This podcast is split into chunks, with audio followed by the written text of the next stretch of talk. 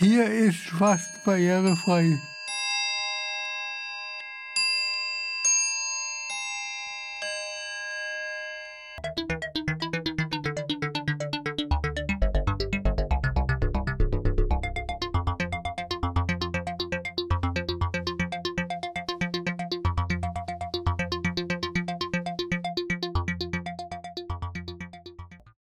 Heute stellen wir euch den Bowlingpark Westside vor.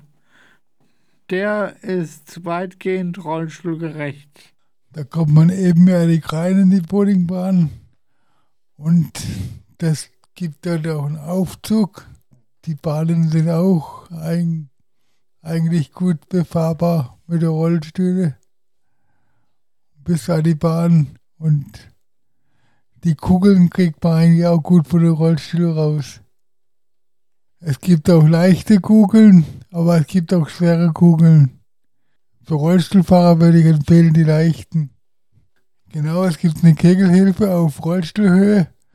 Da kann man den Ball oben drauflegen und dann kann man ihn runterrollen lassen. Und das geht bis an die Kegel vor.